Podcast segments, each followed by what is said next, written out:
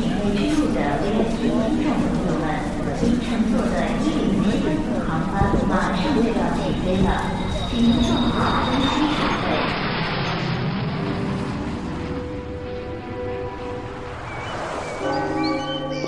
旅行不是在景点拍照，再多的照片很快就会忘记。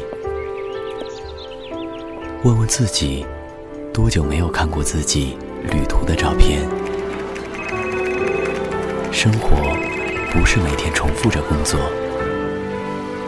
买杯咖啡，在海边待一下午，其实也不错。一个人，别害怕。旅途里，总会遇到有意思的人。趁你还未老，趁时光还在，我们纯粹旅行。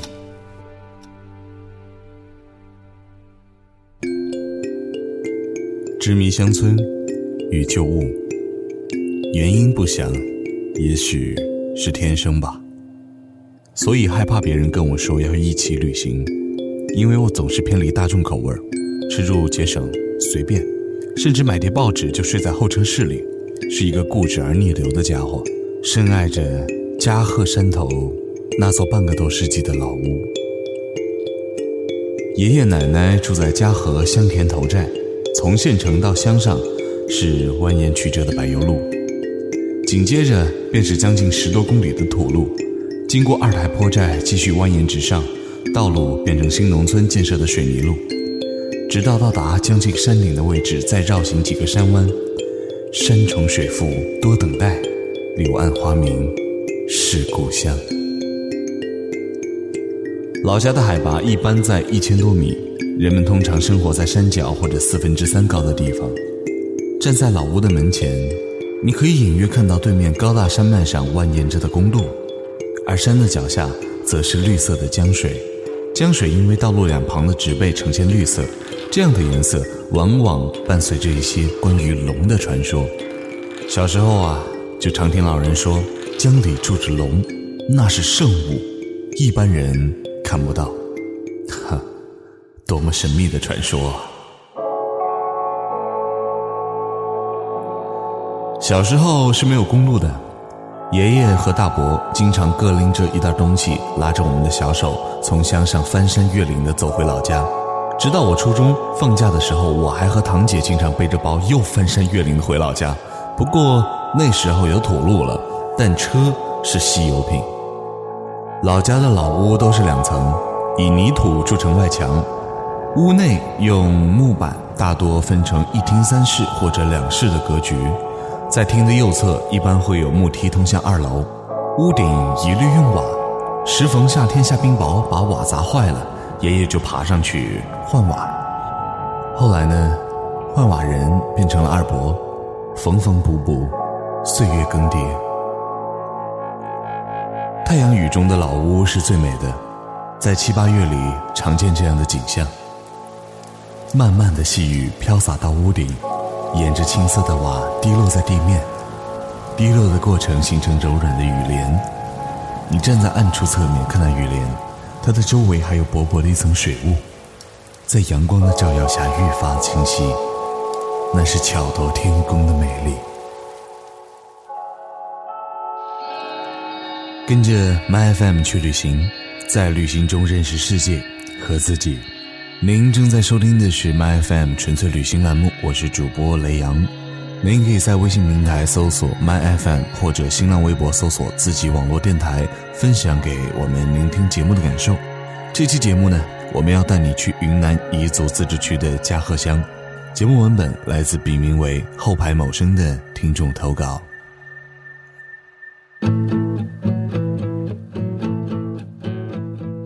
童年的我容易着迷于自然的美丽，只恨当时没有一个镜头将它记录。现在才逐渐明白，眼睛才是最好的记录者。美好的事物是要长存于心的。在久远的年代，老屋里所有的隔板、楼梯等木制品，一律都是人工到山上砍树，搬运回家，再用工具抛光整光滑的。直到今天。无论是冲年糕还是装腊肠，都还是用木质工具完成。最近这几年，越来越着迷岁月的旧物。每到这些环节，非要亲自上阵，虽然总是学不会。老屋二楼都是储备粮食的仓库，晒好的稻谷被放在用竹子编好的大篓筐里，稻谷里会埋着刚从地里拿回来的绿色芭蕉果。奶奶说，埋在谷里熟得比较快。过些日子，你翻开稻谷一看，绿色的果实果然变成了熟透的黄色。横梁上会挂着风干的火腿和腊肠，还有饱满的玉米包，留着做来年的种子。背篓里还有收获的花生。小时候是那么贪心，总是悄悄溜上楼，把衣服裤子左右的包都塞满，还不忘再抓一把放在手心里。一楼客厅有个年纪很大的碗柜，它在我们心里拥有至高无上的地位，因为远近亲戚孝敬给爷爷奶奶的东西都放在那里，那些东西可比花生好吃。老屋的左边是厨房，常年烟熏火燎。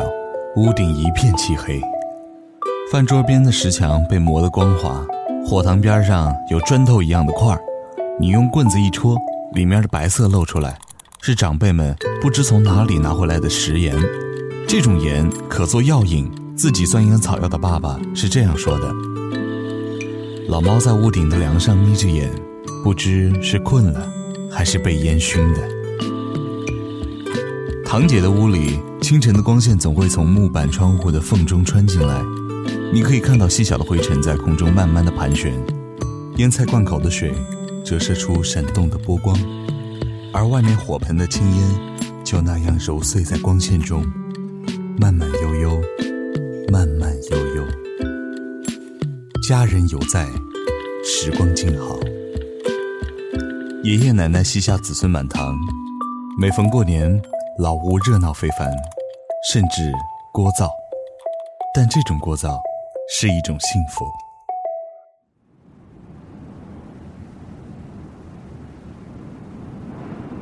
因为海拔高，山上常刮大风，老家的夜晚极其安静，没有路灯，没有喧嚣，人们睡觉都很早。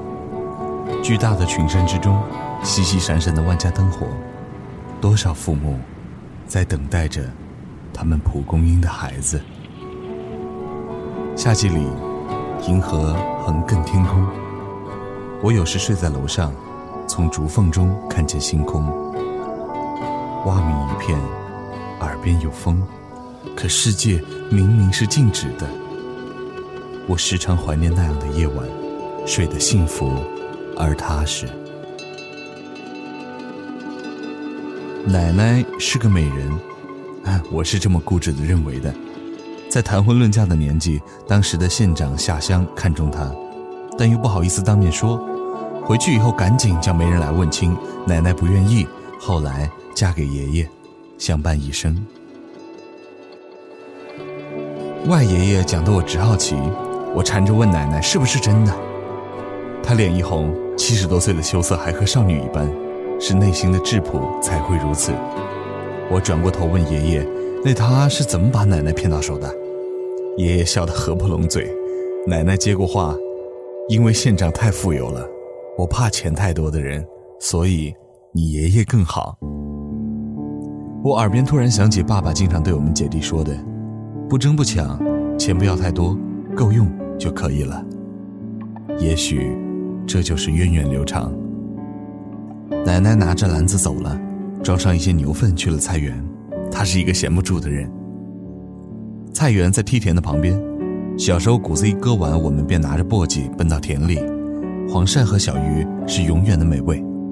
我们打滚摸泥，直到傍晚归家的老黄牛带着叮叮当当的铃铛从公路走过，我们才在菜园的水槽里洗到一身的泥，赶着鸭子和大鹅回家。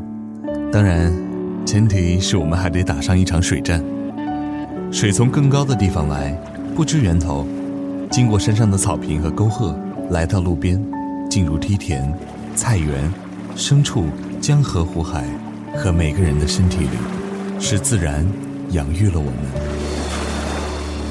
在遥远东北的第二年回老家，奶奶坐在我旁边，突然呜呜地哭起来。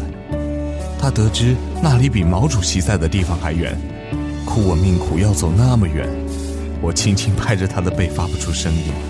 他只哽咽地说：“明年还要回来看我和你爷爷呀。”最孤独的人是天下的父母，也许他们终其一生只能守一间岁月的老屋，送你到村口。但这一生挚爱，是世间万物无法将其斩断的。以前，人在故乡，心在远方；而现在，人在远方，故乡竟成了远方。流浪异乡的孩子，愿你早日回到故乡。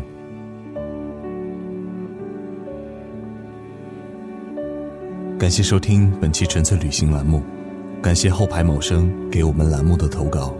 我是主播雷阳，我们下期节目再见。你是谁的新欢和旧爱？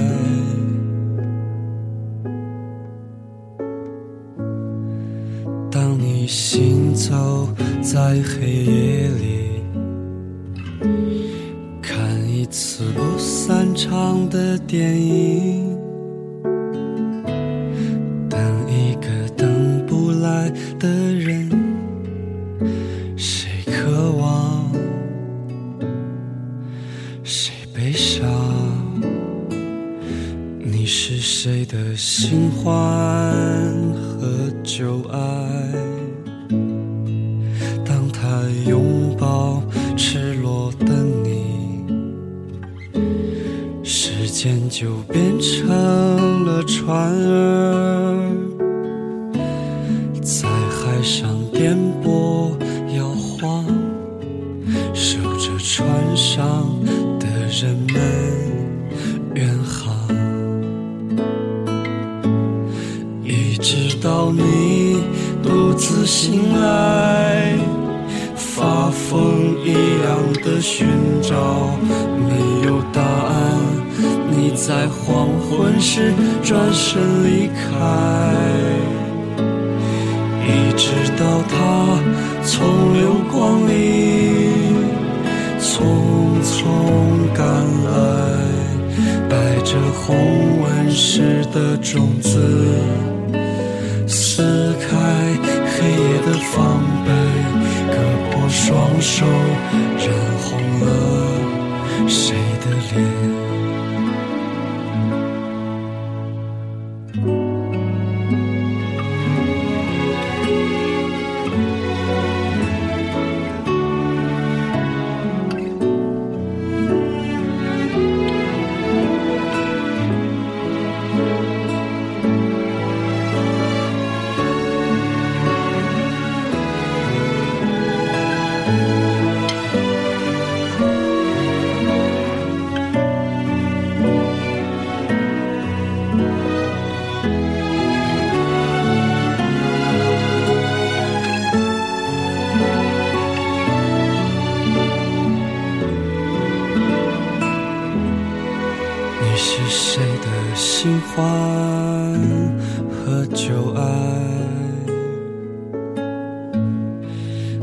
他拍掉你身上的雨，把你的眼泪装进酒杯，当做他唯一的依靠，然后成为你伟大的船长。一直到你独自醒来，寻找，没有答案。你在黄昏时转身离开，一直到他从流光里匆匆赶来，带着红纹石的种子。撕开黑夜的防备，割破双手，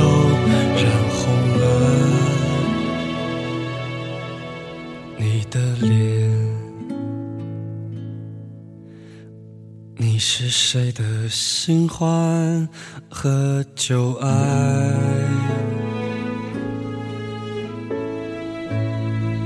如果他善待你的美丽，会不会对你手下留情？